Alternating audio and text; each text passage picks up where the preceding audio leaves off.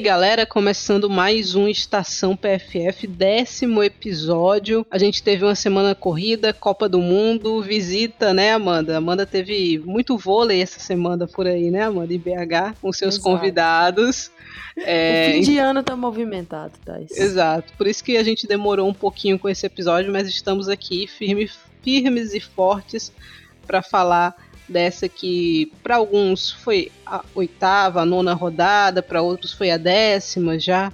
Então tem bastante coisa para a gente discutir. Como é que, que é que você achou de interessante dessa rodada aí, Amanda? Boa, Thais. Primeiro, bom dia, boa tarde, boa noite para quem está nos ouvindo, né? É, acho que foi uma, uma rodada movimentada. Nós não tivemos é, WSL né, lá na Inglaterra, porque foi uma semana de Conte Cup e os principais times ali não jogaram, exceto o Manchester City, então um tempo de descanso, mas nas outras ligas acho que a gente teve muita movimentação e não tem como não falar desse desse Atlético de Madrid e Barcelona, né, Thais? Porque um 6 a 1 que o Barça tá cada vez mais embalado. Acho que a equipe está numa curva de evolução muito interessante e infelizmente a Ludmilla saiu lesionada dessa partida, então acho que é um jogo que a gente vai discorrer bastante aqui no, no Estação. É isso aí, como a gente não tem Inglaterra para falar hoje, nossa viagem começa da Alemanha.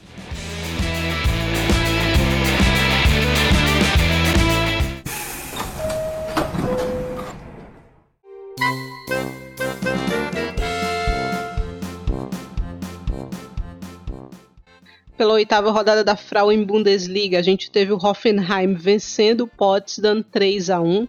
A gente teve também o Eintracht Frankfurt vencendo o Leverkusen por 1 a 0. Freiburg venceu o Werder Bremen por 2 a 1. O Wolfsburg goleou o Colônia 4 a 0.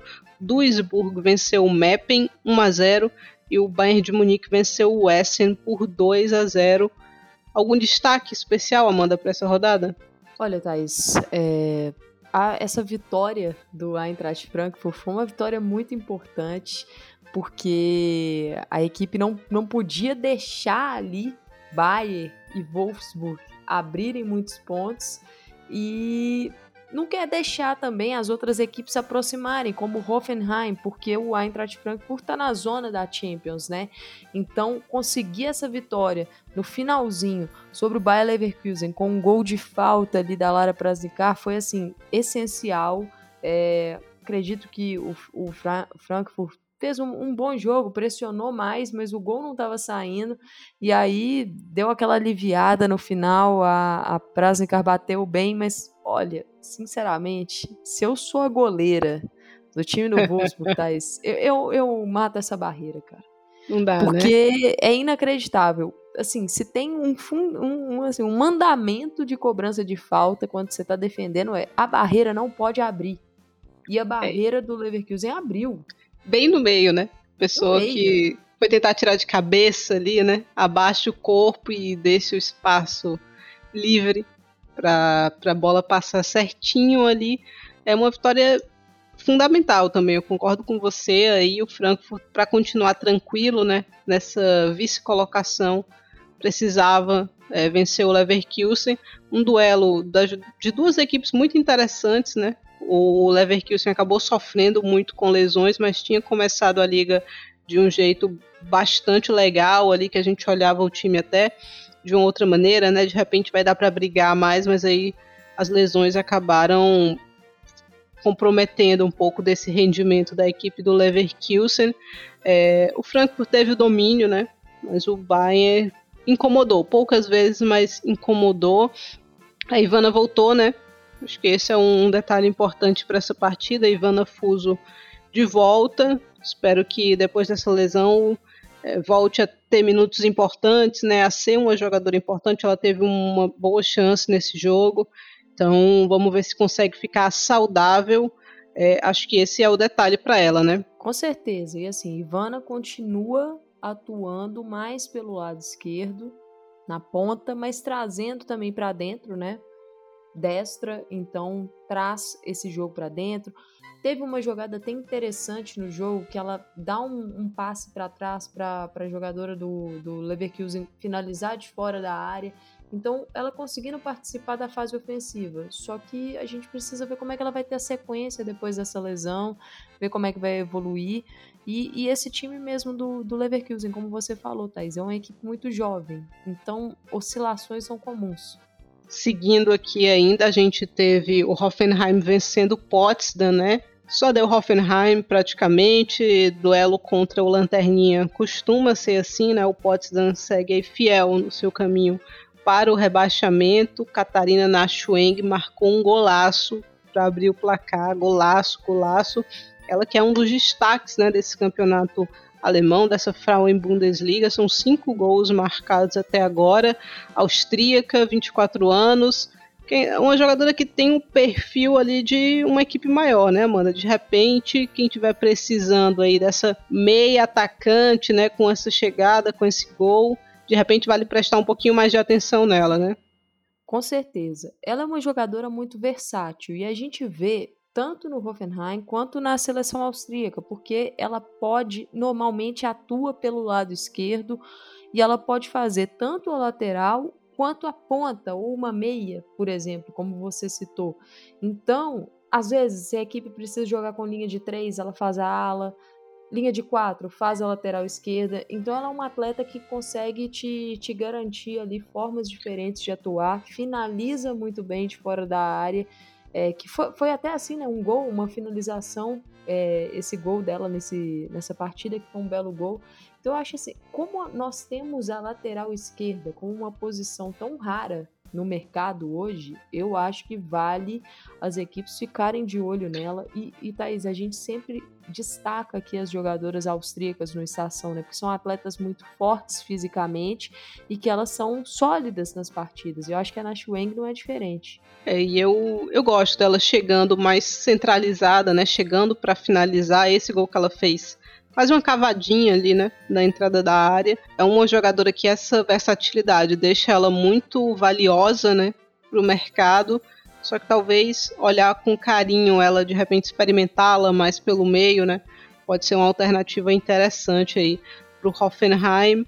É, ainda tivemos Freiburg 2 a 1 no Werder Bremen, né? Destaque aqui o público dessa partida, a torcida do Werder Bremen fez uma festa incrível, né? 20.417 pessoas estiveram presentes nesse confronto. Foram presenteados aí com um golaço da Nina Luben, eu acho que fala assim o nome dela, é, mais uma bela batida de falta para botar o Werder Bremen na frente. Infelizmente, acabou não conseguindo segurar o Freiburg, porque a Minge marcou duas vezes para virar o placar. Falando de goleiras, né, Amanda? Você cornetou uma aqui, eu vou cornetar outra. A goleira do, do Werder Bremen não pode tomar o gol que ela tomou da Minge, o primeiro gol. Não dá para ficar só olhando. Então a Janina Minge vive uma fase muito boa, também é outro desse, desses destaques, né? do campeonato alemão. Ela marcou o primeiro e o segundo, como eu falei, a autora do, dos dois gols. São sete até o momento. Ela está empatada na artilharia do campeonato com a Paior. É, a Minge é alemã, tem 23 anos. Teve convocação recente para a seleção, né, Amanda? Sim, lembrada por Martina Voss Tecklenburg e, e é uma jogadora que a gente tem visto ela crescendo nesse campeonato, né? É uma peça ali pro, pro Freiburg, é a, é a bola de segurança o que precisa. Quando o jogo aperta, é bola na Minge e ela está conseguindo é, corresponder. E, e, é uma campanha muito boa do Freiburg, Thaís. Tá, Ainda que, que a equipe tenha tido alguns resultados aí ruins nesses últimos jogos, né? Perdeu um pouquinho de contato ali, vamos dizer assim, com o Bayern, com o Frankfurt, com o Wolfsburg, mas é uma campanha muito boa dessa equipe que e, e assim, é o que a gente vem falando aqui, basicamente em todos os episódios do Estação nessa parte de Alemanha, que é um campeonato que tem muitos jogadores interessantes. Então vale que equipes aí de outras ligas, outros países olhem também para a Alemanha, porque Bayern de Munique e Wolfsburg têm esse olho clínico na liga. Várias dessas jogadoras que estouraram nessas equipes aí elas vieram de times um pouco menores da Alemanha. Então eles têm esse olho clínico. Tá precisando das equipes dos outros países, equipes Inglaterra, França, Espanha, Itália, tá precisando dessas equipes terem um olho mais clínico e pensar esses talentos na Alemanha, porque não dá para deixar tudo para Bayern e Wolfsburg, né, Thais? O ideal é que não deixem, né? Na, na verdade, os dois fazem esse trabalho muito bem, né? De pescar, de peneirar os valores interessantes que tem nessa liga e tem muita jogadora interessante. Então vamos ver quem vai se mexer melhor nesse mercado. É, o Wolfsburg foi a equipe que venceu de forma mais confortável aqui, né? Goleou Colônia 4 a 0. O que me chamou a atenção nessa partida foi a Hegerin, né? Ela de cabeça tem sido uma arma muito interessante para as Lobas, né? Ela já marcou um gol assim nessa partida contra o Colônia. Além de marcar de novo, ela ainda participou do primeiro gol, né? Então, o jogo aéreo aí da, da Hegering fortíssimo tem, me chamou a atenção, né? Na verdade, a Pop marcou duas vezes, também uma vez com uma bela assistência da Brand. É, e a volta da Lena Oberdorf, né, Amanda, que você destacou aqui. Exato, a Lena que, que teve aquela lesão no ombro na, na data FIFA pela Alemanha no confronto contra os Estados Unidos. É, não foi algo tão sério quanto se pensava, então ela está de volta. Acho que é uma peça muito importante para o Wolfsburg, que não teve um resultado legal na, na Champions, né? Tropeçou aquele empate contra a Roma. Então, logo, dar essa resposta na sequência, esse 4 a 0 ter a volta de uma jogadora importante. Você citou a Marina Hegering, ela saudável, ela é assim uma peça de para elevar o nível dessa zaga, né? Que é uma zaga que tem algumas jogadoras ali complicadas, por exemplo, como a Jansen. Então, acho que a Hegering saudável, ela é um reforço tanto nesse jogo aéreo quanto também em posicionamento, em organização. Acho que, que o Wolfsburg conseguiu aí um bom placar, mas olhando pelo lado do Colônia, foi uma partida muito fraca. Colônia. São, foram erros assim muito graves. É, a equipe do Wolfsburg teve muita facilidade em alguns gols porque a defesa bateu muito cabeça, é, buracos que surgiram no sistema defensivo. Então, então isso foi um, um lado ruim do adversário. E queria destacar uma coisa também. A temporada da Merle Froms é muito boa ela está conseguindo manter a toada, né? Ela que fez uma Euro fortíssima e, e ela tem sido ali uma peça de segurança para quando o Wolfsburg falha, ela tá ali para garantir. Tem sido assim na, na, Bundes, na Frauen Bundesliga, foi assim no jogo contra a Roma pela Champions, poderia ter sido pior ali o placar para o Wolfsburg. Então é importante ter uma jogadora de segurança no gol. A gente teve também o Duisburg vencendo o Meppen, né? 1 a 0, nenhum destaque importante nessa partida, você fez só um apontamento aqui, né, Amanda? Exato, foi, foi um gol da Ellie Hess nessa, nessa partida e o, o Meppen com, com muitos problemas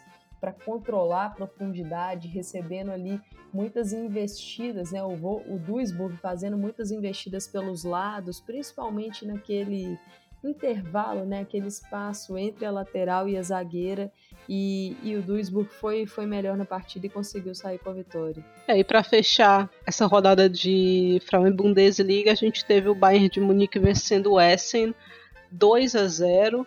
A Magu abriu o placar num bonito gol, mas além da plasticidade do lance, né, é um gol importante para tentar recuperá-la, né, porque ela fez uma Euro muito boa, só que ela não conseguiu levar esse bom momento para a temporada de clubes, nem de seleção, né? Porque no último jogo, na última partida contra os Estados Unidos, né, Alemanha e Estados Unidos, a Magu fez a pior partida que eu já vi dela saindo do banco.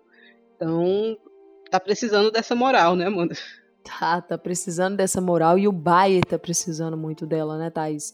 Porque a equipe alemã tá sofrendo com algumas lesões é, ao longo da temporada e, e, já tem ali uma linha de frente um pouco menos profunda em termos de peças. Então, se você perde uma atleta, por exemplo, como a Sidney Loma, que ficou um tempo parada, voltou. Né, nesses últimos jogos, foi titular nessa partida, mas ela ficou um tempo parada, então a Lina Mago não estava tão bem e isso dentro de campo fez a diferença. Então ela voltar a marcar, pegar confiança, eu acho que vai ser muito importante para a equipe do Strauss para tentar conseguir a, a, consistência, né? Eu acho que o Bayern nessa temporada está faltando ainda um pouco mais de consistência. Lógico, é um novo comando, perdeu algumas peças importantes nessa janela e eu acho que não atacou o mercado como deveria na parte do ataque, né? Então, ter aí uma peça chave como a Mago voltando a marcar e com confiança vai ser vital para essa sequência. Além disso, a gente teve a Stanway cumprindo a suspensão dela, né? Voltamos aí de data FIFA, então ela já tinha tomado todos os cartões possíveis. Cinco. e aí não pôde jogar dessa vez, então, mas deve estar livre para a próxima semana, com o Magai no meio, né? No meio de campo.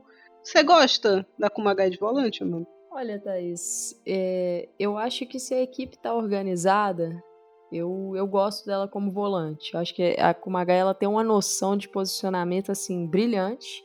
Lógico, acredito que ela tá um em queda física, assim. É, uma é mais Kumagai... de 30 também, né? Não Exato, dá, isso é, é plenamente natural. É. é. plenamente natural. Mas acho que quando a equipe está bem organizada, ela ali pelo meio, ela consegue comandar, porque o posicionamento dela é muito bom, é uma jogadora muito técnica.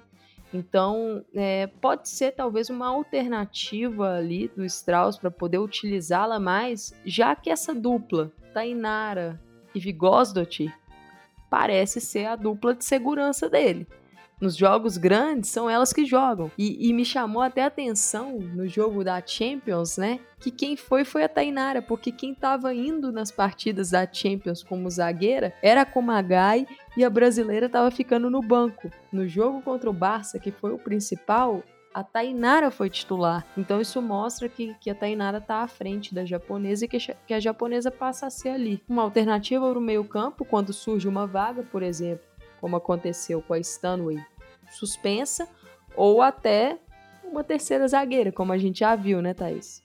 Exato, acho que o Bayern vai precisar quebrar um pouquinho a cabeça para entender como é que vai enfrentar o Barcelona nesse próximo confronto, né, da volta, mas é uma alternativa interessante, a saque também.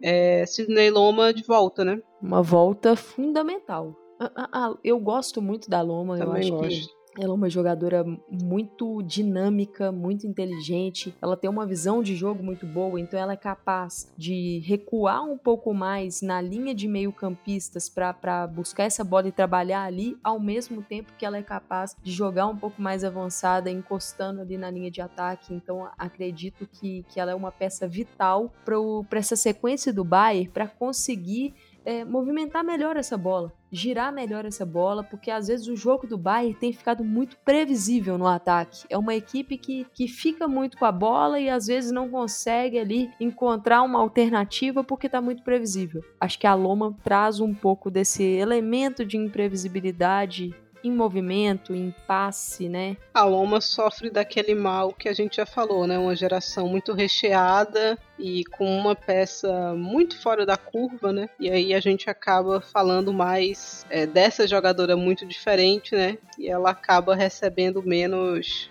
menos atenção do que deveria, talvez, né?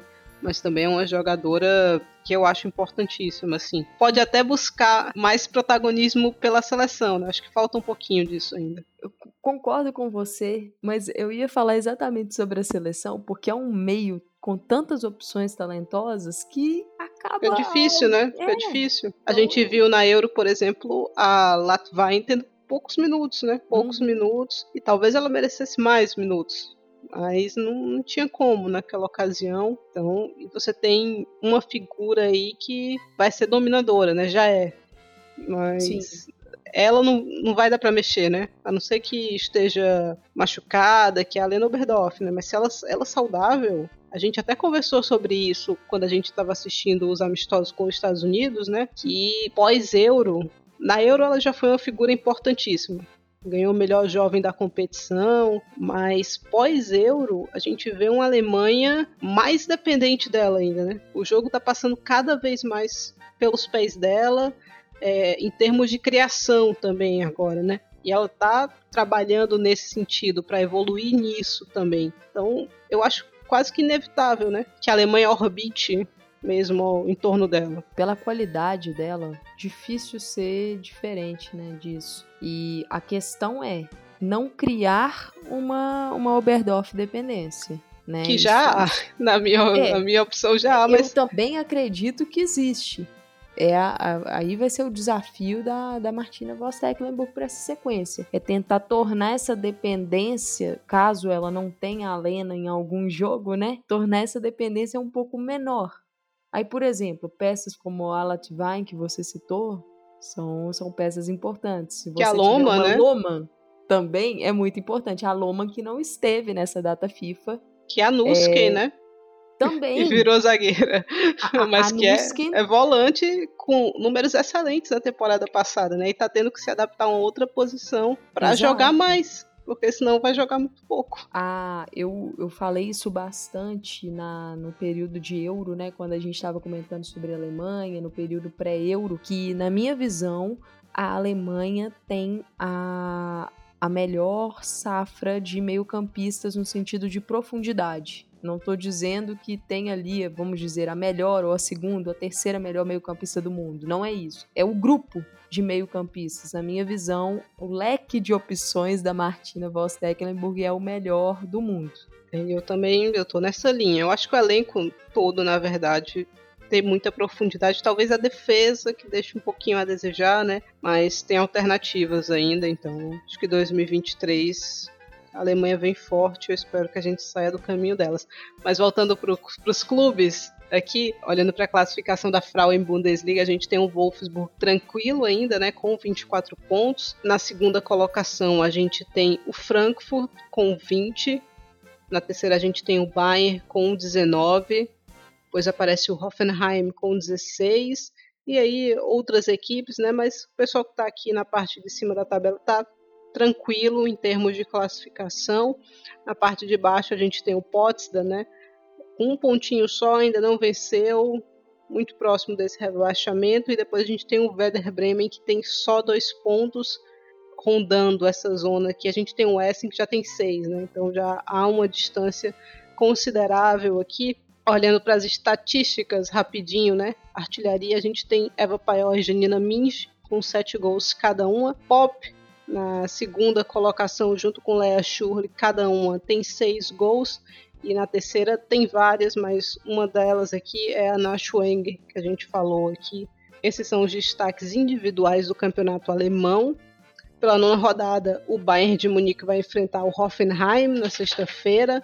O Wolfsburg pega o Frankfurt no sábado às 9 horas. O Freiburg enfrenta o Duisburg também no sábado ao meio-dia.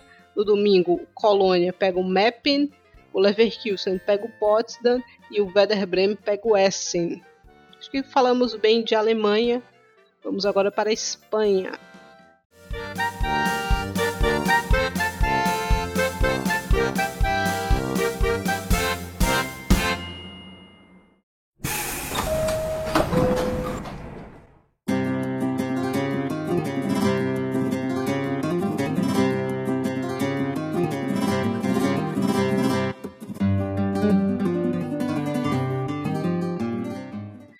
Falando agora de campeonato espanhol, pela décima rodada da Liga F, o Levante goleou o Sevilha 5 a 1 o Sporting Huelva venceu o Madrid CFF por 3 a 2 o Atlético Bilbao goleou o Villarreal por 6 a 1 o Real Madrid venceu o Alhama por 5 a 1 o Granadilha Tenerife venceu o Valência por 1 a 0 o Alavés derrotou o Real Betis por 3 a 1 a Real Sociedade venceu o Levante Las Planas por 3 a 0 e o Barcelona amassou o Atlético de Madrid por 6 a 1.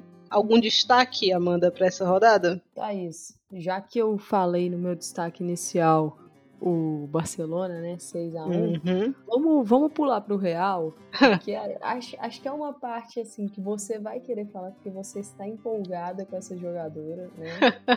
Naomi Feller acho que, que tá encaixando muito bem. Ela que teve alguns problemas de lesão nessa, nessa temporada e acabou perdendo alguns jogos pelo Real. E, e foi um desfalque sentido para mim. E eu não digo nem necessariamente titularidade, mas por, por questão de, de elenco de rodagem, né? E agora ela voltando. E o time não tá num momento bom, não tá no, no momento mais consistente, mais sólido da temporada. E ela tá conseguindo se destacar e tá sendo ali um ponto de, de segurança para a equipe e muito importante para ver o crescimento e o encaixe dela. Talvez, né, dá ali uma, uma forma diferente para jogar, nem apenas sendo utilizada na ponta, mas jogando ali um pouco mais centralizada. Então abre ali um espaço para você ter uma utilização diferente também com a Wii. Então, como é que você tá vendo aí esse momento da Feller também é essa disposição diferente do ataque com ela mais centralizada. É, então, é uma jogadora muito promissora, né? A Naomi Feller, ela acabou se machucando com gravidade. Antes disso tinha sido procurada até pelo Lyon, né, pelas principais equipes ali da França. O Real apostou por ela, né? Porque quando você investe numa jogadora tão jovem e de, vindo de uma lesão grave, não tem como não ser uma aposta, mas é uma jogadora com o perfil físico que o Real precisava, né? O Real não tinha ninguém da estatura, da força, da velocidade da Naomi. Precisa refinar algumas coisas ainda, principalmente em tomada de decisão, mais do que qualidade para finalizar? Acho que precisa. Mas ela vem de uma sequência muito boa, né? Ela entrou muito bem contra o Sporting Elva e depois contra o Chelsea. Ela teve muito bem e agora, contra o Alhama, ela se destaca, né? Ela foi, inclusive, eleita pelos torcedores aí é o destaque do mês de novembro do Real. Dessa vez, um pouco mais centralizada, né? Contra o Alhama, não pelas pontas, como vinha sendo habitual. E é interessante porque o Real tem gente com qualidade e capacidade para enviar essas bolas esticadas, né? Ou essas diagonais, para explorar alguém tentando correr nas costas de uma defesa. Esse alguém foi ela, eu acho que funcionou bem. O Real testou uma formação um pouco diferente, né? Não é tão diferente assim que o Toril já fez essa, esse esquema com uma defesa com três zagueiras, né? Dessa vez ele foi realmente com três zagueiras para essa partida. Ivana, Kathleen e Rocio.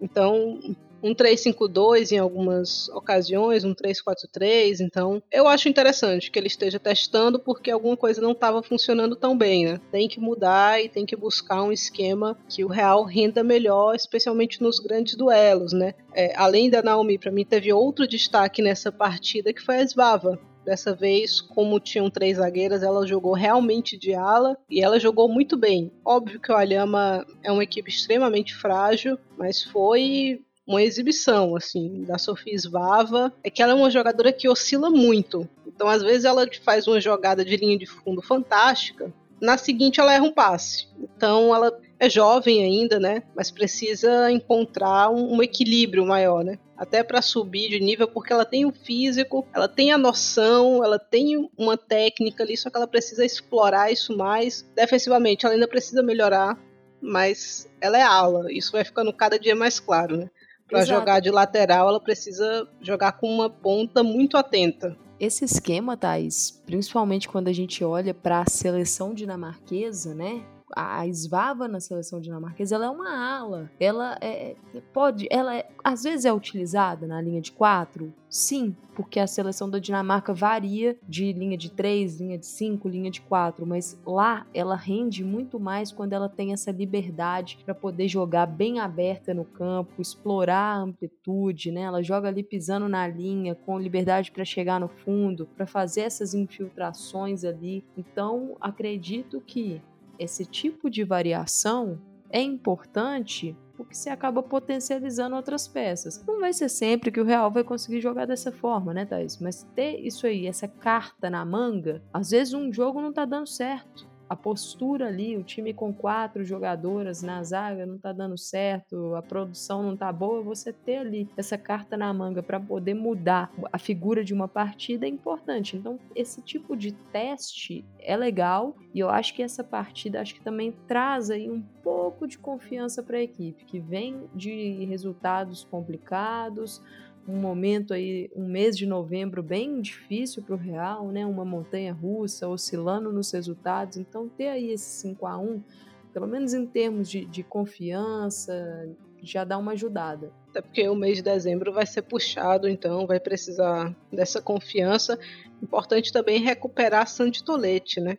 Que é uma jogadora que tem muita qualidade, isso é inegável, só que pegou uma sequenciazinha ali de lesões e não conseguiu ainda se, se estabelecer ou se tornar uma peça importante ainda para o Real, né? Então eu acho que esse é o momento dela começar a aparecer nesse aspecto. O Real teve Maita e Teresa nesse meio e as duas funcionam muito bem, só que a Tolete precisa, precisa comparecer. Eu gosto dela mais próxima da linha de ataque do que da linha de defesa, mas ela tem qualidade para fazer um pouco de tudo, né?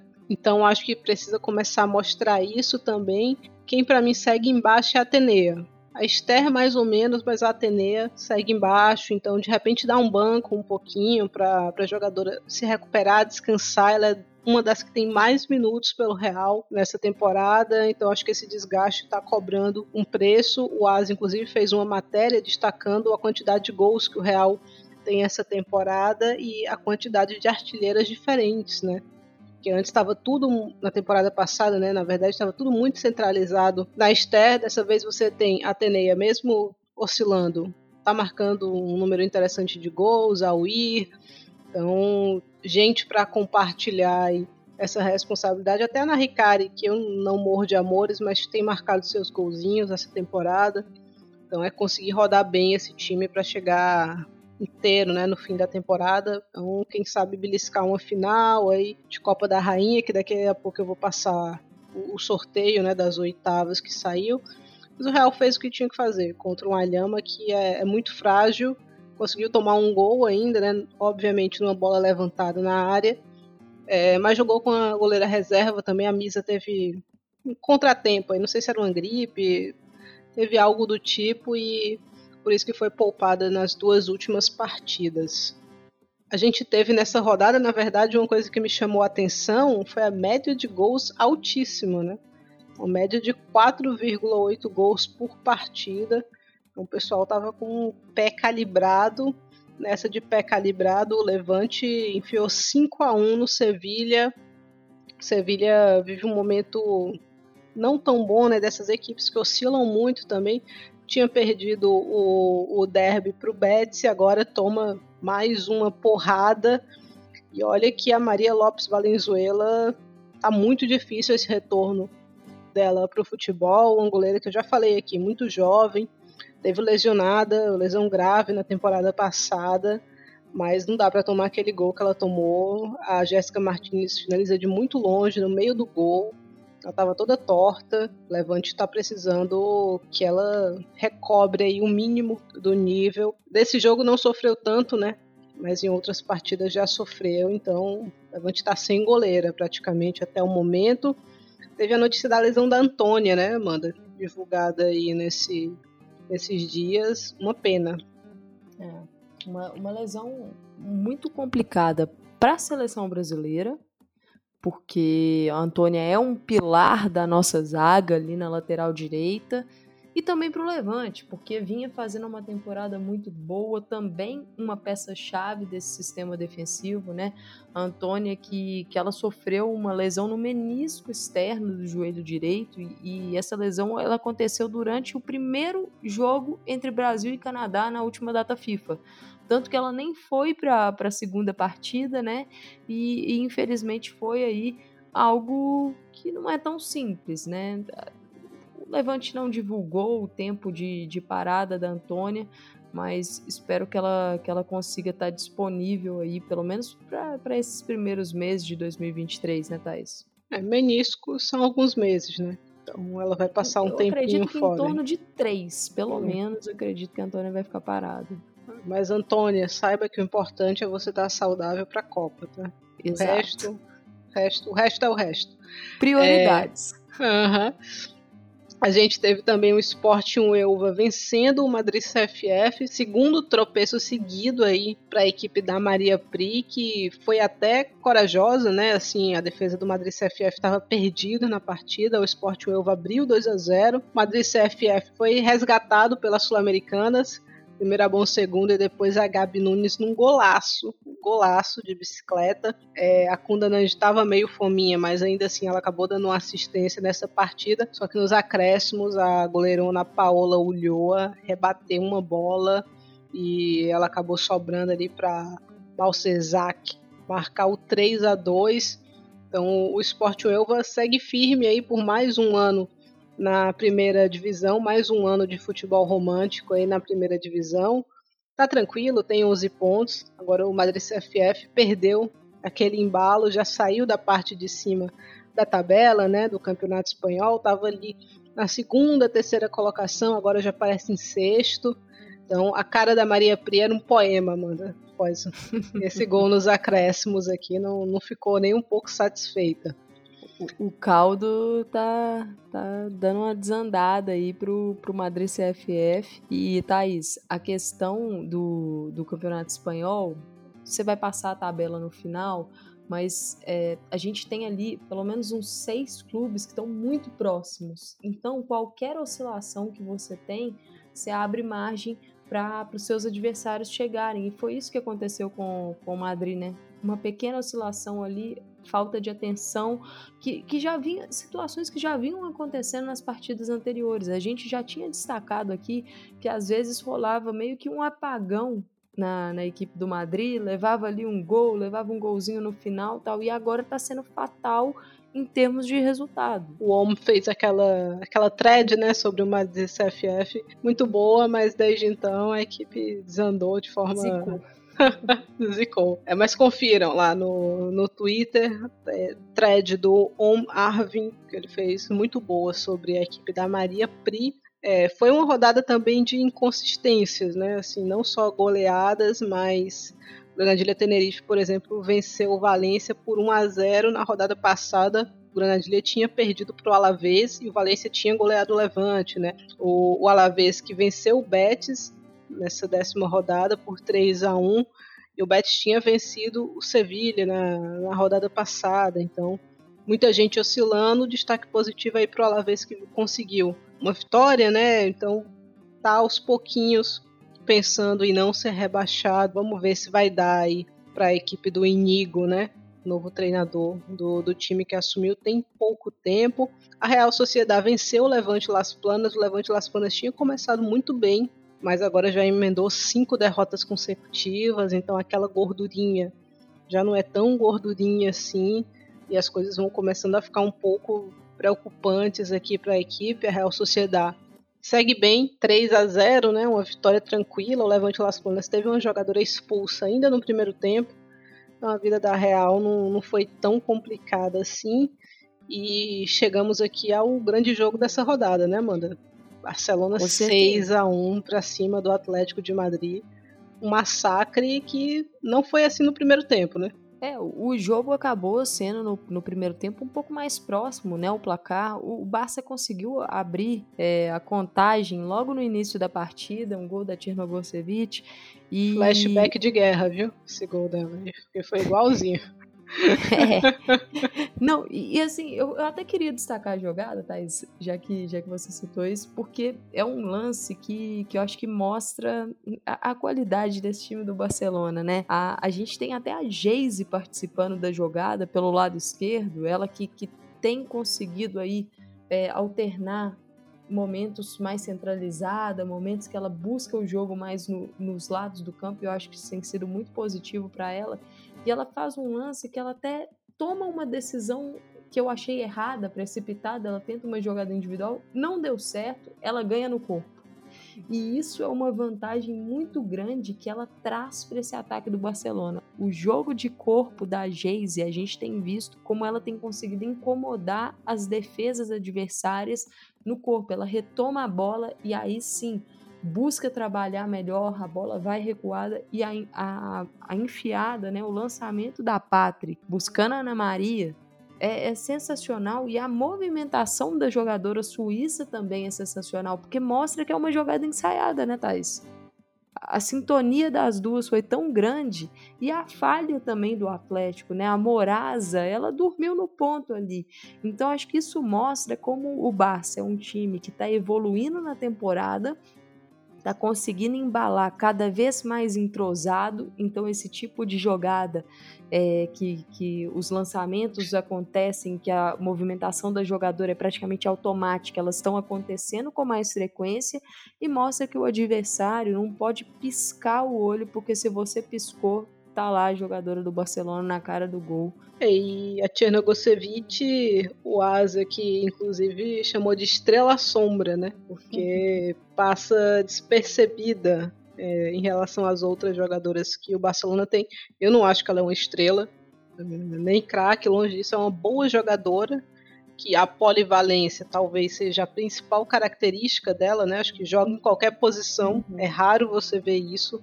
É óbvio que no meio eu acho que ela teria um pouco mais de dificuldade, né? Se, se exigisse que ela fosse uma peça mais criativa, mas de resto cumpre muito bem o que é pedido e tem sido decisiva, né? Nesse momento que o Barcelona oscilou e não esteve tão bem, marcou contra o Real, é, teve bem contra o Bayern, contra o Atlético, né? São, são seis gols e três assistências em 13 jogos.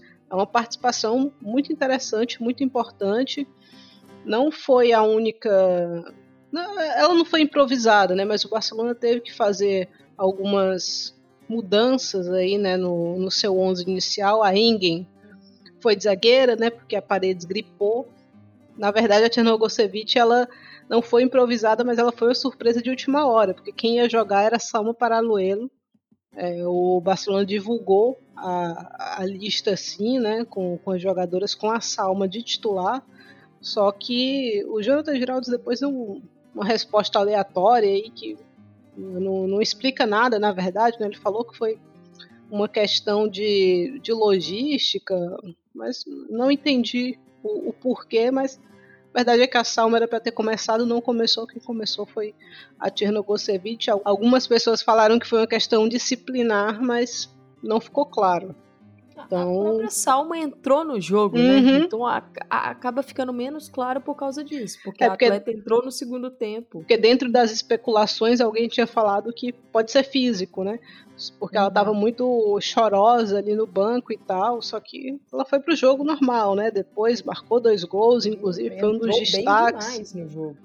Então a gente ficou no escuro aí em relação a, ao porquê ela não começou e começou a Tchernogosevic mas uma coisa que tem me chamado a atenção do Barcelona recentemente é que a Walsh se encaixou melhor, né?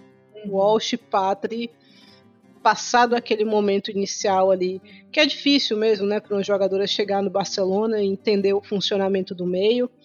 É, mas as duas agora estão funcionando de maneira muito interessante. A Itana eu não boto nessa conta aqui porque ela teve machucada um tempo, né? Depois, quando ela voltou, as duas já estavam mais entrosadas, mas desde o jogo contra o Bayern de Munique me chamou a atenção, já acho que elas estão funcionando mais azeitadas.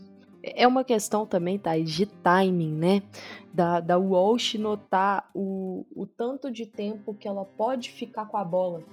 É, o, o tempo que ela domina, ou se ela solta mais rápido, se ela segura um pouco mais, entender ali o posicionamento, até porque a própria Patri, né, também teve que, que fazer alterações no seu jogo, porque antes da lesão da Alex, um pouquinho mais avançado. A função era a Pátria. Então, uhum. exato. Então, assim, acho que isso tudo conta. E, e assim, é, é, um Barcelona que, que tá embalando e tá dando gosto de ver isso encaixar, porque se no começo da temporada a gente falava que a equipe tava tendo oscilações, não fazia bons primeiros tempos, estava com dificuldades, o jogo ali estava até um pouco travado, né? Porque às vezes estava meio desconectado, agora não. Agora a gente já está vendo o elenco, né? O, coletivo cada vez mais aflorado e isso está tá ficando evidente dentro de campo. Outra coisa que me chamou a atenção nessa partida, a Lola Galhardo. Não tem condições, cara. O gol que ela tomou ali da MAP porque deu um golpe de vista, né? Ficou só olhando a bola entrar. É, depois o gol da Salma também, né? Dá para ela tomar aquele gol, então sem condições. Até o gol da, da Lucy Bronze, né? Que é um peixinho. Mas a, a vida da Lola tá muito difícil. É, você gosta de falar que na NWSL tá sobrando goleira, né, Amanda? Uhum. No, na Liga F tá faltando goleira agora, viu? Pouca. Não é isso assim, o Atlético de Madrid é uma equipe que está buscando retornar aí para uma Champions, né? Então, tá, quer brigar ali na parte de cima mesmo, no topo do, da Liga F. Olha, dá para olhar para o mercado e trazer uma goleira. Você tem, por exemplo, uma Lorena aqui. Seria uma excelente porta de entrada na Europa para Lorena, um Atlético de Madrid. olha lá para Holanda, Van Dunsel, né? Tem, tem, tem gente, tem gente. É olhar o mercado. Lá na Alemanha, a gente já destacou aqui no Estação várias goleiras que têm se destacado lá na Alemanha. Para mim, o mercado de goleiras agora é Estados Unidos. Muitas goleiras boas, eu acho que. Concordo Faz... com você, mas não é fácil tirar. Tem que ser uma proposta boa, mas eu acho que vale a pena o investimento aqui, é, porque não, não tem como. Ah, é... Só uma coisa: tem uma goleira que tá livre no mercado aí, tá? Almut Schultz tá livre ah. no mercado. Eu acho que, que, assim, janela de janeiro eu iria de olhos fechados nela, porque. É, é que o, a Schultz tem, tem coisas mais complicadas, né? Que ela tem dois filhos pequenos ali, então tem. Essa mudança dela de país exige um pouquinho de pensar nessa logística, né? Foi uma partida, o primeiro tempo, especialmente, eu achei que o Atlético fez um jogo inteligente contra o Barcelona, tentando explorar esse contra-ataque. Diversas vezes conseguiu, criou boas oportunidades assim. O pênalti não foi pênalti, me desculpe, mas aquilo ali não é uhum. pênalti jamais. Não tem como, não, não, não posso defender mesmo sendo o Barcelona do outro lado, não, não dá. Mas depois que a lei se marcou ali, o, o Atlético conseguiu boas chegadas, né? Chegadas perigosas, Poderia ter marcado mais uma vez, mas aí como não fez, o Barcelona não perdoou, a MAP marcou de falta, né, como eu já falei aqui, mas não dá para Lola ficar olhando, mas foi bem batido ali. Então, o Atlético até veio com uma formação com Ludmilla de um lado, a Gibades, Taskova, né, para tentar explorar bem essa bola levantada na área, que é uma dificuldade do Barcelona para defender esse tipo de jogada. Mas no segundo tempo tudo se esfacelou e ainda teve a notícia da lesão da Ludmilla, né, Amanda? Exato. A, a, saída da Ludmilla já foi por si só muito pesada para o Atlético e, e, uma lesão, assim, a gente vendo o lance, infelizmente eu olhei o lance e comecei a rezar, cara para não ser nada muito grave, porque é o tipo de torção, né? O tipo de, de jogada que, que não teve contato. Sozinha, né? Sozinha. Foi uma jogada ali que ela tava ali com a Lucy Bronze, mas não, não, não existiu contato. Então, esse tipo de lesão sem contato, ela sempre nos causa uma apreensão maior, porque costuma ser algo ligamentar, né? E a questão da Ludmilla foi o Atlético, né, realizou os exames e divulgou que ela sofreu uma lesão osteocondral no joelho direito, no joelho esquerdo, desculpa. Não divulgaram o período de recuperação dela. Então assim, quando a gente viu ali com a lesão osteocondral, só da gente não ver que foi um rompimento de ligamento cruzado anterior, acho que já, já causou até um, um alívio. Mas essa lesão, Thais, ela é uma lesão muito complicada também, né? é uma lesão bastante complicada. Eu, quando vi o nome, lembrava de algum lugar, né? E o Umtiti teve essa lesão ali depois da Copa que a França foi campeã, né, em 2018, Samuel Umtiti. E o Umtiti praticamente não voltou, né? Assim, não voltou ao nível que ele tinha, emendou uma lesão na outra depois, então tudo que é joelho requer muita atenção, né? Então espero que a Lud tenha uma boa recuperação aí, mas precisa tomar muito cuidado. Em relação a jogos, foi isso, né, que a gente teve na décima rodada do Campeonato Espanhol. A gente olha para a classificação. O Barcelona é líder com 30 pontos. 10 vitórias em 10 jogos, marcou 43 gols, sofreu apenas 3, então tem um saldo de 40. Na segunda posição vem o Real com 22 pontos, mas 9 partidas disputadas só, marcou 26 gols e sofreu 8. Na terceira colocação aparece o Levante com 20 e o Atlético de Madrid também com 20, o que diferencia os dois é o saldo. Na parte de baixo da tabela a gente tem o Alhama com 3 pontos e o Alavés com 5. Esses são o Lanterna e Vice-Lanterna, respectivamente. Aqui na antepenúltima posição, o Villarreal tem 7 e o Levante Las Planas tem 8. A artilharia da Liga F está com a Ludmilla, né? Oito gols marcados até o momento. Na segunda posição aparecem Alba Redondo, Amaiur e Kundananji, cada uma com sete. E aí na terceira tem muita gente aqui, mas para destacar Estel e Gabriela Garcia, né? Que é um nome diferente, Geise, Naricari, Tchernogosevic, Angela Sousa, então bastante gente aqui, muitos gols. Na próxima rodada a gente tem Sevilha contra o Granadilha Tenerife no sábado, também no sábado pela manhã, Barcelona e Real Sociedad, sábado ao meio-dia, Atlético Bilbao e Madrid CFF, e no sábado também às 2h15, Levante Las Planas e Real Madrid.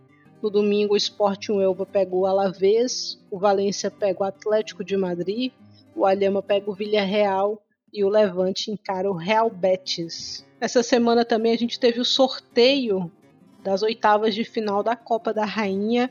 O Villarreal vai pegar o Sevilha, o Granada enfrenta o Alavés, o Barcelona enfrenta o Osasuna, a Real Sociedad pega o Atlético de Madrid, o Alhama pega o Levante, o Albacete enfrenta o Real Madrid, o Madrid CFF vai enfrentar o Atlético Bilbao e o Deportivo Tenerife enfrenta o Granadilha Tenerife e os confrontos serão entre os dias 10 e 12 de janeiro. Acho que nós falamos bem de Espanha, vamos agora para a França.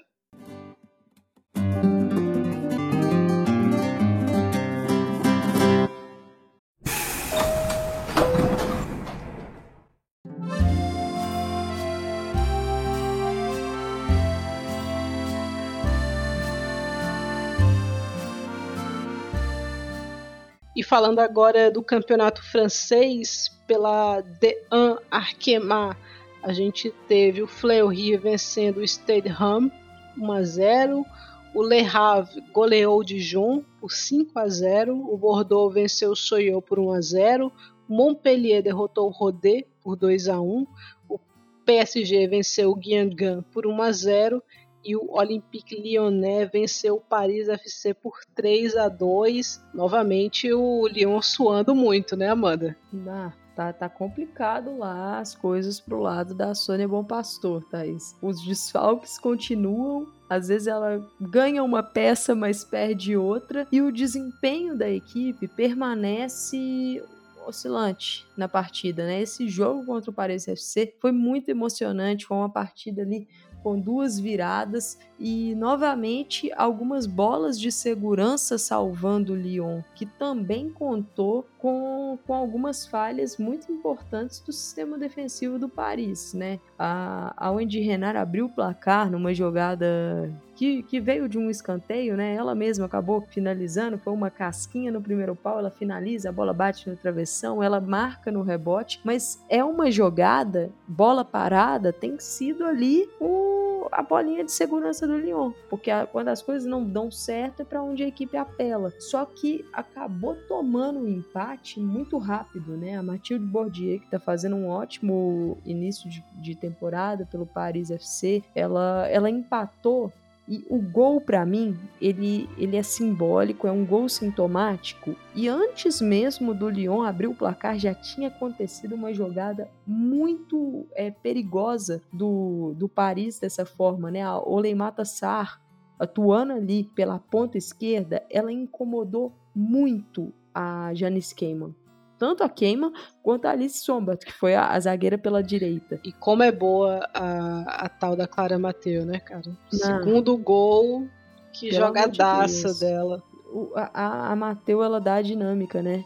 Porque uhum. você tem ali no ataque a Bordier, por exemplo, para fazer a finalização, no primeiro gol, a Sar dá o cruzamento e ela só completa. No segundo gol, a bola sobra para ela e ela completa, mas você tem a Sar como uma peça de, de velocidade, uma peça mais aguda pelos lados, e a Mateu para dar a dinâmica ali, como uma meia, meia atacante, uma segunda atacante ali, e, e eu acho que, que completa muito bem. E, e o engraçado é, o segundo gol e esse primeiro gol, eles são jogadas de transição, são contragolpes, e o Paris FC conseguiu fazer isso muito bem, a Sar no primeiro e a Mateu costurando a defesa do Lyon em velocidade. E assim, ela percorreu mais de meio campo ali, Thais, no segundo gol. E o Lyon, o que preocupa é essa transição defensiva lenta, essa transição defensiva desorganizada, com espaços entre as linhas, tanto entre um setor e outro, quanto entre ali as, as jogadoras, né, entre lateral e zagueira. E isso me preocupa porque não é algo específico desse jogo, tem sido uma tônica da temporada, né, Thaís? Exatamente, só renar o resgate às vezes não vai funcionar, né? Tanto que o Lyon tropeçou aí recentemente então, precisa de mais, precisa recuperar gente, para mim isso é, é, claro, assim. Damares voltou, né? A gente estava até conversando antes, voltou a, a ser relacionada. Sara Drabritz é outra que tem que aparecer, mas defensivamente o Lyon precisa de mais gente também. Vamos ver como é que a equipe vai se movimentar nesse mercado, que eu acho que as chances do Lyon brigar na Champions, elas passam muito pelo mercado que a equipe vai fazer e por a gente descobrir o que, é que aconteceu com a Ada, né? Que ainda é um Exato. mistério. Tô muito curiosa para ver a questão desse mercado na parte do ataque porque aqueles rumores, né, que o Lyon estava atrás da Alessia Russo, por exemplo, é, já tivemos aí rumores do, do Lyon atrás da Loster, né, Thaís? E essa indefinição, não é indefinição, essa falta de informação, né, sobre a questão da ADA e uma peça atuou nessa partida contra o Paris FC, foi titular, ela é Sommer, mas a gente já sabe que para a rodada do fim de semana ela não vai estar tá disponível. Então, é uma Sônia Bom Pastor que está tendo desfalque o tempo todo ali. Então, não tem como você chegar numa fase final, num mata-mata de Champions, com as opções que o Lyon tem hoje. A gente não sabe, por exemplo, a Catarina Macário, quando exatamente ela vai voltar e como ela vai voltar. Uhum. Porque a lesão do LCA é uma lesão imprevisível, e, né? E é um ano de Copa do Mundo, né? As jogadoras uhum. que estão se recuperando vão dar prioridade estarem aptas para o Mundial. Né? Então não dá para o Lyon ficar esperando assim, que a Macário, particularmente, voltar para ser a, o divisor de águas da sua reta final né, de temporada. Então precisa se reforçar é, agora, a Igbogun foi mais uma jogadora do Lyon, né? No gol da Cascarino, sem condições, aquele recuo. É, tem gente que diria que é casa de aposta, mas eu não vou levantar um falso desse aqui. A gente ainda teve nessa rodada o Le Havre vencendo o Dijon, né? O Dijon vive uma fase tenebrosa. Nos últimos dois jogos tomou 10 gols então, é difícil, né, Amanda? Dessa maneira fica complicado competir. Exato, não tem como e foi uma partida bem, bem ruim do Dijon, muitas falhas no sistema defensivo. É, e o Le Havre soube aproveitar muito bem, teve hat-trick da camisa 9, que é o Araújo, então a equipe soube capitalizar. E é um Le Havre que está fazendo uma boa temporada, né? Se a gente for analisar, a equipe está ali coladinha naquela parte de cima que está tentando sonhar, por exemplo, com quem sabe uma vaguinha de Champions, mas a equipe está bem distante da parte de baixo, então é um ano interessante para o Le Havre. Um ano interessante também para o Fleury, né? A gente vinha conversando aqui você destacou isso, né? Tá na quinta colocação aqui e vem competindo muito bem, né? Venceu o Stade Acho que de repente dá até para beliscar essa vaguinha do Montpellier, que o Montpellier adora tropeçar, né? Exato, o Montpellier tropeçando, o Paris FC também tropeçando, abre margem para essas equipes sonharem e o Fleury tá fazendo um trabalho muito bom, tá conseguindo ser muito competitivo. Essa vitória contra o Ram, o Ram que, que vem numa queda, né? A equipe tem boas jogadoras, a Melchido Mornay quase fez um gol de falta nesse jogo, mas o Fleury soube matar, né? Soube fazer um golzinho ali, um golzinho até uma, aproveitou o rebote, a Evelina Kamtic aproveitou, conferiu na pequena área, mas é, é, uma equipe muito competitiva que tem conseguido nos jogos é, contra equipes médias sair com vitória. Trouxe muita dificuldade para o PSG, por exemplo, se é, a gente for Para o Lyon também, né? O PSG foi 2 a 1 Fleury, mas o, o Lyon foi 1 a 0 né? Perdeu de Exato. 1 a 0 tirou o ponto do Paris FC, né? Então é realmente uma temporada destacável aqui, né, por parte do, do Fleury. É que eu acho que o Paris FC não vai dar esse espaço todo, né? Acho que o Paris FC está relativamente tranquilo aqui, né? Tá três pontos ali, então não pode vacilar tanto também, mas é uma gordurinha, né? É uma gordurinha. Sim. Com certeza. E assim, é um Paris FC que, se a gente for olhar elenco por elenco, time por time, tem um elenco melhor com peças mais decisivas. Mas não pode vacilar. A gente teve o Bordeaux vencendo o Soyot, né? Também, Maeli Garbino aqui, guardando e sendo uma jogadora decisiva, né, para a equipe nessa temporada. Amanda Gutierrez voltou a jogar, né? Disputou o primeiro tempo, teve uma oportunidade de marcar, não é isso, Amanda? Sim, teve uma boa chance, saiu cara a cara com a goleira do Soyo, só que a goleira saiu muito bem abafando e a Amanda não conseguiu direcionar o chute, então ficou aquele chute bem queima-roupa mas é importante ela ter esses minutos, né? Ela jogou o primeiro tempo, foi substituída no intervalo, mas nessa temporada ela tá tendo muito mais minutos no Bordeaux, por exemplo, do que ela teve na temporada passada, que ela raramente entrava e quando entrava era mais na reta final dos jogos. Então, esse tipo de adaptação é, é importante para ela ir sentindo mesmo. Tivemos ainda o Montpellier vencendo o Rodé por 2 a 1 quase que tropeça de novo, mas acabou ficando com, com a sua vitória, né? Uma equipe que tá no rol das que gostam de perder muito gol, né, Amanda? Exato. O Montpellier, assim, tem até muito volume na partida, mas peca na tomada de decisão, peca na, na, finalização e acaba perdoando bastante o adversário. Esse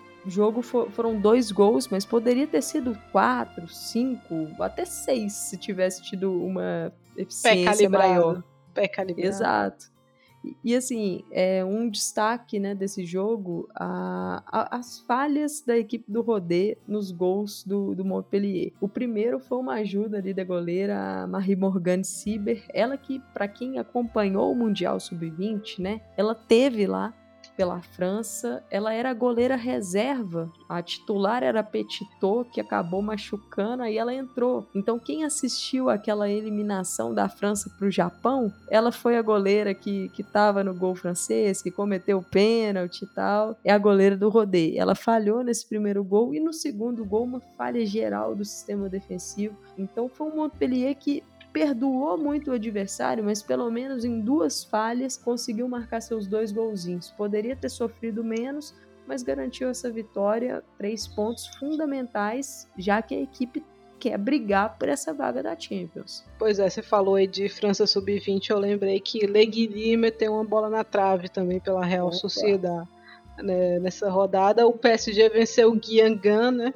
1 a 0 destaque para a roubadinha de bola de Oriane Jean-François, né? Exato. É, assim, eu queria até destacar a Jean-François porque num time que tem ali muitos problemas, principalmente coletivos, porque o Gerard Precher ainda não conseguiu é, fazer essa equipe jogar de forma azeitada mesmo, essa engrenagem rodar de forma mais limpa. Mas você tem ali Guerrero, você tem Arunen, você tem o Manhawi, que tem um peso no nome, né? Que traz também uma história por, de bastidor tal. Mas o início de, de temporada da Jean-François é muito bom. Ela não é uma jogadora que, que tá pronta ainda. 21 anos, acho que está evoluindo, mas ela tem pontos muito positivos e, e ela tem tido uma função nesse PSG que muitas vezes ela acaba até sobrecarregada, porque ela tem atuado como essa primeira volante. É, eu ia né? dizer isso, né? Ela entrou numa ela roubada enorme, né? Especialmente nesse PSG com pouca gente, ela de repente sobrou tudo para ela, né? Mas eu Exato. acho que ela, ela tá muito bem. Imagina essa peça chegando naquele PSG de duas temporadas atrás, né? Nossa. Tava quase lá, tava faltando só o detalhe. Talvez tenha sido a lesão da Luana, né? O detalhe uhum. a gente nunca vai saber.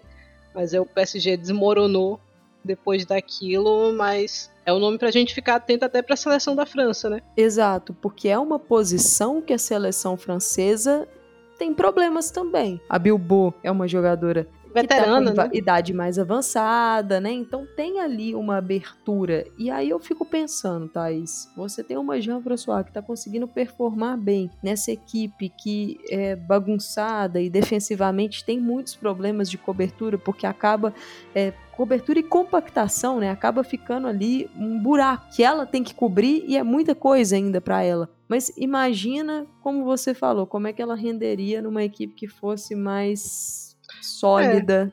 É. Ela e a né? Laurina, né? Laurina Fazer uhum. também, também é outra menina, só que assim, eu, eu gosto de que você insira jovens jogadores nas equipes. Eu acho que você tem que acreditar que elas estão prontas e tal. Só que dá para você depositar o peso do mundo nas costas delas, né?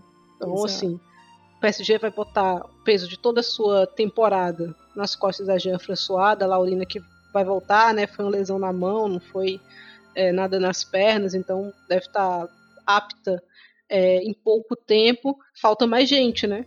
Falta mais gente. A, a, própria Guioro, né? Que a gente tá falando aqui. A Guioro é uma jogadora jovem ainda. Precisa outra equipe que a gente tem que ficar atento para ver o que é que vai fazer nesse mercado invernal, né? Porque esse São precisa muitas, de gente. São muitas equipes, né, Thaís? É impressionante, muitas equipes. E assim, uma jogadora que foi titular nessa partida foi a Fouquet. Ela que também esteve no Mundial Sub-20 pela França e que foi muito bem no Mundial Sub-20, chegou a marcar gol contra o Vlasnia pela Champions, né? Muito nova, habilidosa, jogadora. Então é um PSG que está tendo que, que colocar jovens para jogar nessa bagunça porque não se planejou. É, né? E nessa partida contra o Gangan teve a volta da Martins, né, Thais? É. Essa pode ser cobrada, né? Que é uma, uma veterana quase já, né? Chegou com peso de estrela, vinda do Barcelona, então acho que o PSG está pedindo ainda que ela assuma as rédeas. As lesões foram impeditivo, né? Até agora oscilou muito, teve doente há algum tempo, então vamos ver se a Martins consegue ficar saudável também. Amanda escreveu uma ameaça aqui na última linha do nosso roteiro é, em relação ao PSG, né? Elise de Almeida estará de volta na próxima rodada do Campeonato Francês. Espero que jogue contra o Real, viu, mano? a torcida do, do PSG, coitada, já, já treme vendo essa notícia, né? Que a de Rafael Almeida vai Zoco estar, está animado com isso. Com certeza. Animadíssimo. E, e, eu queria fazer só um, uma observação para não passar batido. A Torvalds Dotir novamente fora do banco. A contratação mais inexplicável dessa temporada, a islandesa Torvalds Dotir fora do banco. Ela simplesmente não joga. Eu não consigo entender por que, que o PSG buscou. Eu entendo porque buscou uma centroavante porque precisa de uma centroavante. Mas ah, não joga, buscou né? essa centroavante e não põe para jogar, não põe nem para testar, aí fica complicado. E é uma Caditeador Diani cada vez mais centroavante, né, Thaís? O, jogou marra, nesse né? jogo. Na é. barra, a Diani tá tendo que Diani aprender goleadora. a fazer gol. E, Ai, tá salvando o PSG em alguns jogos, com seus golzinhos. Vários aí, jogos. Mas não é o ideal. Não né? é o ideal. Vamos ver o que, é que vai acontecer com a seleção francesa também, né? Com essa nova Diani e com essa nova Gueiro também, né? Que virou quase uma segunda atacante, tanto que pisa a área, a menina agora. Então veremos, né? Veremos. É, olhando para a classificação do campeonato francês, o Lyon segue líder, né? 25 pontos, são 8 vitórias em 9 jogos e um empate. Na segunda colocação aparece o PSG com 23 e na terceira posição o Paris FC com 18 e rondando a área que a gente tem Montpellier e Fleury com 16 e 15 pontos, respectivamente. Na parte de baixo, o Guingamp segue com seu pontinho único. O Rodé na vice-lanterna, que tem 5. Quem tem 5 também é o Soyo, na décima posição. Olhando para as estatísticas, a Diane é artilheira do campeonato francês, com 8 gols marcados. A Garbino aparece na segunda colocação, junto com a Bourdieu e com a Nerida Mondesi. E na terceira posição aparece a Robert. Na próxima rodada a gente tem o Montpellier encarando Fleury na sexta-feira. No sábado, o Stade Ham pega o Le Havre, o Guingamp pega o Soyo e o Bordeaux encara o Rodé e o Lyon pega o Dijon. E no domingo a partida isolada é Paris FC e PSG tem tudo para ser um jogo muito interessante. Nós finalizamos o nosso papo sobre França, vamos pincelar só a Inglaterra rapidinho.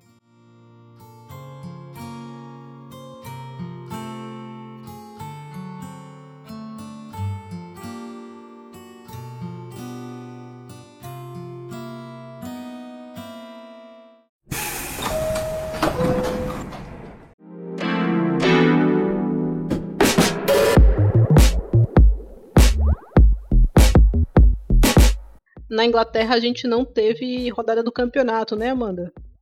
Exato. Tivemos Conte Cup.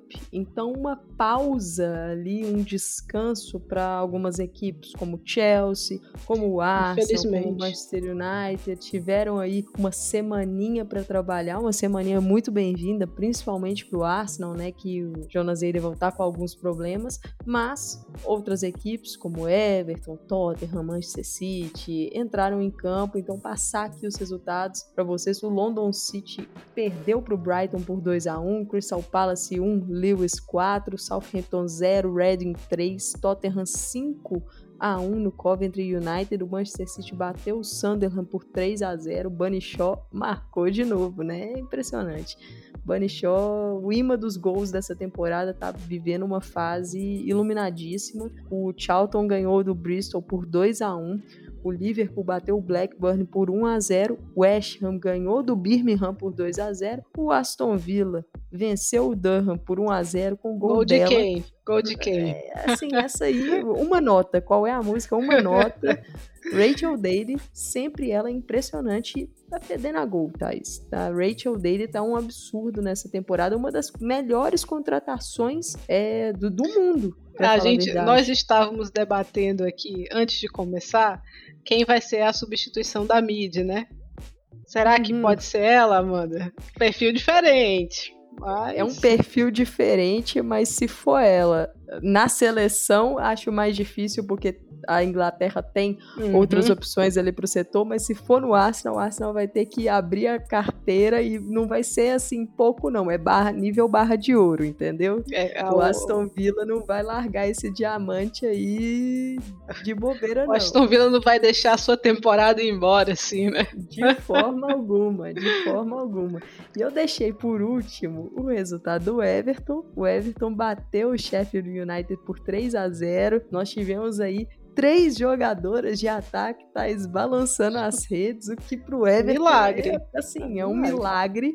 Porque... Foi sofrido também, né? Porque foi só no ah, segundo não, tempo. Não tinha mas... como, não tinha como não ser sofrido, mas já foi alguma coisa, né? A Katia Norris marcou um gol, a Hannah Benson marcou outro, e quem fechou o placar foi a Jess Park, com assistência da Gil. A Gil entrou aos 68 minutos e deu assistência pro gol da Park, né, Thais? Primeira contribuição dela para gol com a camisa do Everton, entrou muito bem, né? A gente não teve a transmissão desse jogo, mas o Everton soltou alguns momentos da partida, né? E todas participações interessantes por parte da jogadora brasileira. Ela entrou de ponta esquerda, né? Ela ainda tem alguma dificuldade, né, para trabalhar com a canhota, então ela acaba sempre puxando para dentro, mas entrou bem. Uma jogadora que sofreu com lesões, né? O próprio Brian Sorens falou depois que tá tendo um cuidado a mais porque ela tem uma questão no quadril, né? E que o Everton não quer forçar porque de repente ela pode precisar de cirurgia até, então tá tendo todo o cuidado possível, mas mostrou as qualidades dela nessa assistência, né? Muito veloz, é, sabe levantar a cabeça, não é fominha, São... né? Também. Não, não é fominha, deu o passe ali para trás, então acho que é uma boa estreia, né, entre aspas, assim, porque não era estreia realmente, mas um bom jogo aí de volta da, da Gil Queiroz. Espero que fique saudável primeiro momento e que passe a ter mais minutos com o Everton, né? Porque é uma jogadora jovem que precisa desses minutos para competir, para mostrar toda a sua qualidade. Com certeza, Thaís. E sobre Gil, né? Eu acho que, que a gente tem que também puxar essa linha para o Arsenal. Porque o Arsenal tá com a Beth Mead lesionada, lesão ligamentar, né? Rompeu o ligamento cruzado anterior, então vai perder a temporada. E é uma, uma reposição muito importante. Por quê? Porque o Arsenal tem uma lacuna ali. Não tem no elenco nenhuma jogadora que, que é uma ponta direita mesmo tem várias jogadoras que costumam atuar pela esquerda. Você pode ter uma Caitlyn Ford pela direita? Pode. Você pode ter uma McCabe pela direita? Pode. A Black às vezes pode chegar por ali, a Mano pode, mas nenhuma delas tem ali como a principal função a ponta direita. O Arsenal vai ter que ir no mercado e muitas questões também sobre chamar a Gil de volta, né, Thais? É, algo que o Arsenal tem pensado e que o pessoal tem comentado aí nas redes sociais. Eu não consigo cravar que existe uma decisão certa ou errada a respeito disso. É, eu acho que se ela ficar no Everton, eu entendo, né? Porque teoricamente onde ela vai ter mais minutos, eu acho que essa é a principal preocupação na cabeça dela. A pressão é menor também no Everton, isso é um ponto importante quando a gente está falando de jogador, de uma jogadora tão jovem assim. É, mas se o Arsenal quiser repescar também, eu, eu compreendo, né? Porque é uma jogadora deles, mercado de meio de temporada costuma ser difícil e caro. É uma jogadora que tem qualidade é, e que pode suprir uma carência da equipe, né? Eu não acho que a, que a melhor posição da Gil é pela ponta, né? Em uma das pontas, mas ela pode fazer é, essa posição, já fez. Eu prefiro ela não exatamente de referência, mas ali como uma segunda atacante, alternando bastante né, com a outra peça do ataque ali, da, da referência. É, mas vamos ver o que, é que o Arsenal vai fazer. Eu não, não consigo ter uma ideia clara. Você tem, Amanda? É, eu, eu não tenho, Thaís. E assim, eu acredito que a primeira tentativa vai ser para tentar encaixar a Midema como titular. Né? É, esse é um problema muito grande. Não é fácil também. Porque é, vai, vai ter que mexer um pouco na estrutura do time que ele tinha encontrado, principalmente naquela partida contra o Lyon pela Champions, né? Que foi ali talvez o ponto alto do Arsenal nessa temporada, quando ele coloca a Frida Mano como segunda atacante. Para encaixar a Midema, não tendo a mid, eu acho que, que em alguns momentos teremos jogadoras diferentes caindo pelo lado direito. Ora, a meio-campista, que provavelmente vai ser a Jordan Nobbs, né, já que a Kim Little está lesionada. Ora, a Frida Mano. Ora, a Stina Blackstanis, com a Viviane Miedema partindo de trás, né? Em alguns momentos fazendo essa função de 10 de segunda atacante, em outros fazendo a função de, de centroavante. Eu acho que vai ser uma tentativa nesse sentido. Mas nós temos duas, dois retornos, né, Thais? Muito comemorados pela torcida do Arsenal, que é da Lia Williamson e da Rafa, a Rafael. As duas vão estar aptas já para a partida do final de semana. E com isso, com as duas aptas, não, muito, acho que talvez difícil que elas comecem o jogo, mas pensando daqui para frente, isso vai abrir a possibilidade de retornar a Steph Catley para lateral esquerda e com isso você libera a Kate McCabe para jogar no ataque. Então pode ser uma outra opção, jogar a McCabe lá para a ponta direita. Não gosto também dessa opção, mas não gosto. é ok, né? É, vale o teste. Você falou um nome antes que eu acho interessante a gente trazer para cá, que é Debinha, né? Debinha tá Sim. teoricamente livre aí no mercado, né? E eu acho que seria uma certeza para o Arsenal. Eu falei que o Arsenal, nesse meio de temporada, não pode se permitir dúvidas, né? Óbvio que sempre tem um tempo de adaptação, né? Mas acho que ninguém duvida que a Debinha é uma boa jogadora, né? E que mais ou menos tempo para se adaptar vai fazer diferença, mas em algum momento ela vai entregar o que um clube espera dela. É, assim, a gente tem falado que muitas equipes precisam olhar para esse mercado de janeiro, né? E o Arsenal é uma delas.